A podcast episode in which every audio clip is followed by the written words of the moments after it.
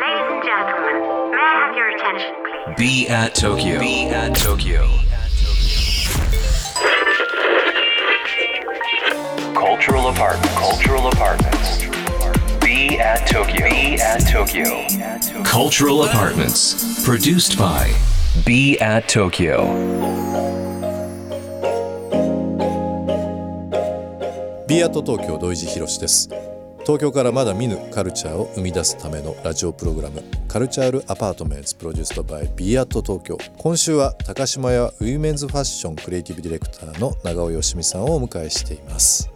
えーと、ファッションの話もちょっといろいろしていきたいなと思いますけども、えー、長尾さんですね。今 Fashion Prize of Tokyo の、はい、えー、審査員、えー、というのもされていらっしゃいます、はい、これ何年ぐらいされてますかねこれ今3年目に3年目になるんですね。はい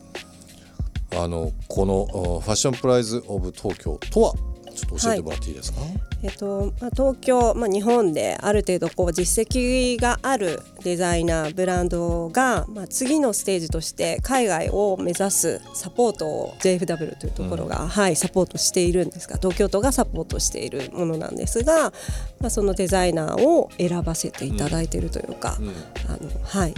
で彼らが選ばれた人が海外でプレゼンテーションなりファッションショーなりをしてそういうきっかけが、はい、日本から世界に旅立つデザイナーを作っていくというショーです。一番最初まあ大役ですよね。非常に非常に大変ですよね。はい、結構最初話来た時どうでした？あのプレッシャー感じましたね。やっぱりなんかこうバイヤーとしてそこまでこうジャッジできる立場ではないですけどね、うん、とか思いながら。うんもちろんこう有名なデザイナーさんたちがいてこう自分たちがリリスペクトする,、するデザイナーさんたちもいれいながら、まあ、いろんな基準もあるので、はい、このデザイナーさんを差し置いてとか いろいろそういうこうな、ね,、んか政治的なところとかもいろいろ考えちゃってるからね余計に考えちゃうところもはい、すごくプレッシャーですね、私たち、まあ他あと小木さんとロハマのネギさんって言うんですけども、はい、私とかに選んバレたデザイナーの気持ちみたいな。まあでもそこはねどーんと自信持ってもらわないと、まあ、東京のね、はい、まあ、ある意味登竜門ですからねここはね、うん、過去どういう方々がこれ受賞されてるんでしたっけ、ね、はい。えーと、と1回目は豆さんが、はい、あのロコツさんが、はい、はい、受賞されていて2回目がオーラリー。3回目がタークというブランドが受賞しております。もう名だたるブランド。あの、はい、リスナーの方も初めて聞かれた方もいらっしゃるかもしれませんけど、うん、この豆、えーはい、豆黒コーチというブランドを、まあ、ビームスでもやって、はい、ね、展開させてもらってますけど、うん、オーラリーもそうですしね、ターク、はい、あこれ確かに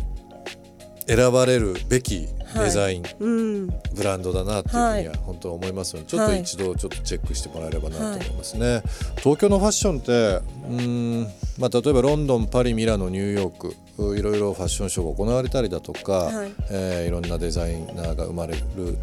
場所と言われてますけど最近そこにちょっと東京って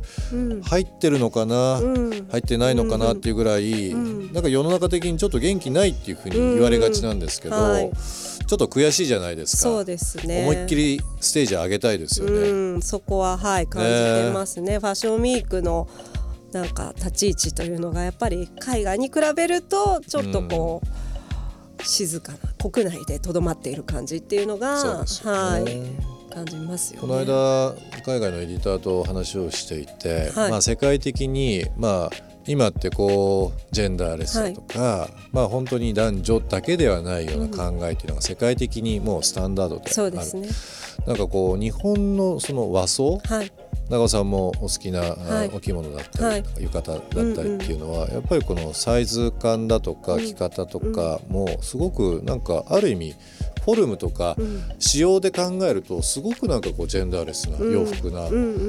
じゃないかなっていう話をねたまたまこの話してたんですけどね。なんか洋服東京だから日本だからできるその時代性に合わせたようなファッションファッションカルチャーというか、なんかいろいろ展開できるんじゃないかなと思うんですよね。うん、長さんの中で東京のファッションカルチャーって今後どうなっていくと思います？いろいろ時代性考えて。ね、なんかヴィンテージとかってやっぱ東京がなんかすごくそのミックスだったり、うんうん、世界と言ってもまあ私もそんなに何十カ国も行ってないですが、まあ、主要のそのファッションウィークをやっている都市で結構ヴィンテージ探すってこう編集力があるヴィンテージショップって少ないんですけど、はい、逆にこう自分の感覚で飲みの市に行ったりとか、うん、こうそういうこうファッションとして売ってるようなヴィンテージショップじゃないところで掘っていくっていう楽しさは海外はあるんですけど。ええ。イギリスはすごいそういった文化あるなとは思うんですが、ね、東京ってそういうのが本当この数年ですごくこう上手に編集されて、うん、今の空気感東京ならではの空気感みたいなところの、うんこうヴィンテージショップというかヴィンテージまで行かなくてもこうユーズドというかありますよね、はい、非常に多いのでなんかそういったカルチャーのミックスみたいなところとかその、まあ、サステナブルにももちろんつながっていくところだと思うので、うん、その辺はどんどん伸びていって海外からももっと注目されるお店っていうのは増えていくのかなという気がしてます。うん。僕なんか経験上ですけど80年代90年代とかのその古着とかヴィンテージと言われているようなものっていうのはやっぱりアメリカ、まあ、特にアメリカに対する憧れっていうのがあったと思うんですよね。うんね。うん、やっぱり2000年超えてきて、まあ、そのヴィンテージ、うん、僕らが新品で着てたのが20年経って、ヴィンテージっていうふうになってて、ね、これもヴィンテージなんだっていう。90年代ヴィンテージって言われてそうそうそうそうそれもう普段のねクローゼットで入ってたようなものっていうのがあった時に日本人のそのマインドだと思うんですけど物を大切にするとか、はい、何かその背景をしっかり理解した上で使い続けるっていうのが、ね、まさに今のサステナブルの社会っていうか世の中にというので、あた新しいことするというよりはもともとこう考えとしてあるものを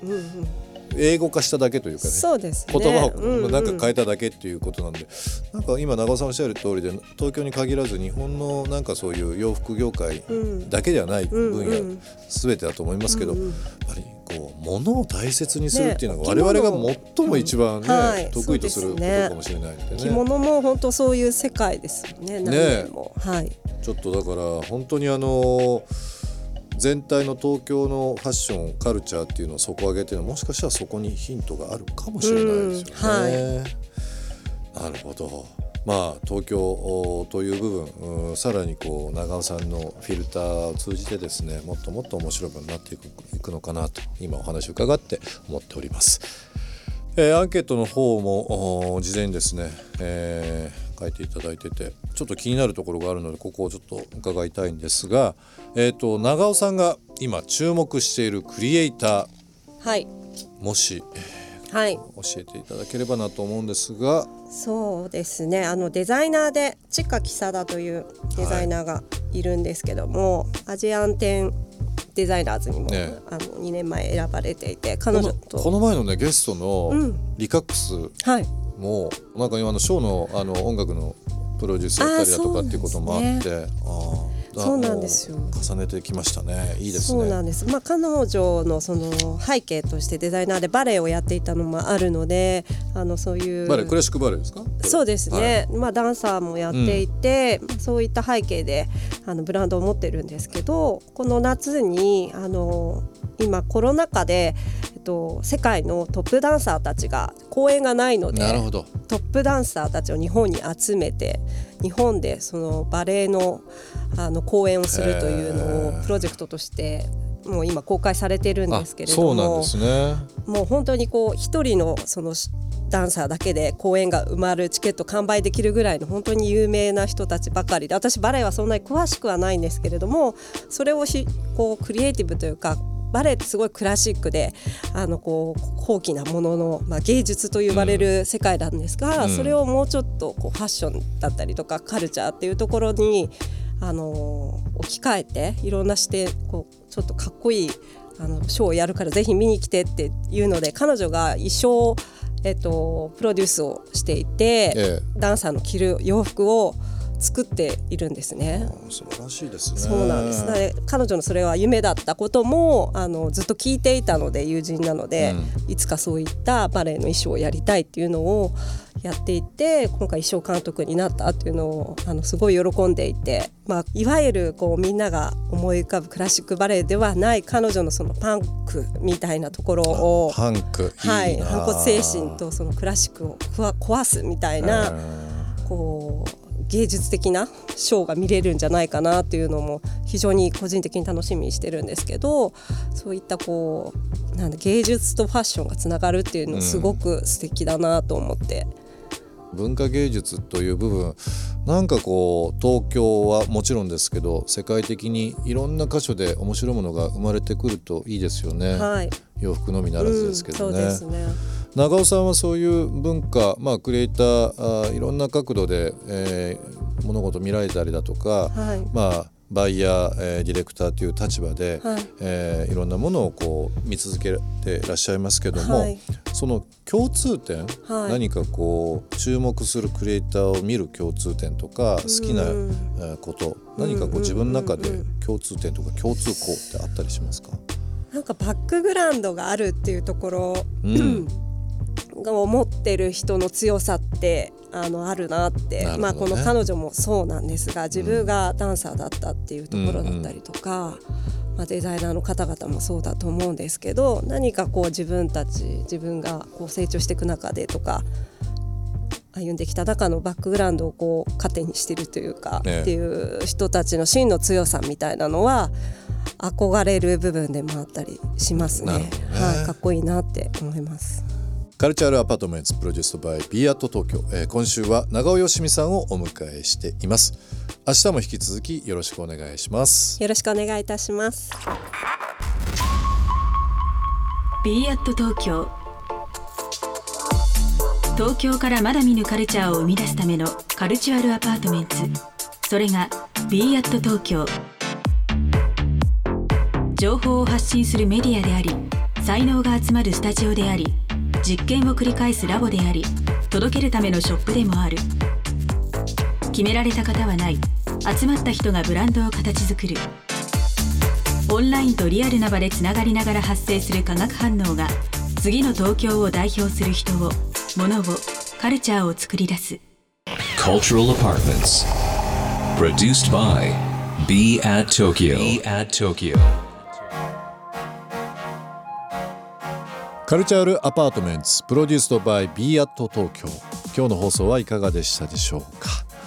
えー、リスナーの皆さんからのリアクションもお待ちしております。番組への感想リクエストなどお寄せください。また今注目のクリエイターなどぜひぜひ教えていただければなと思います。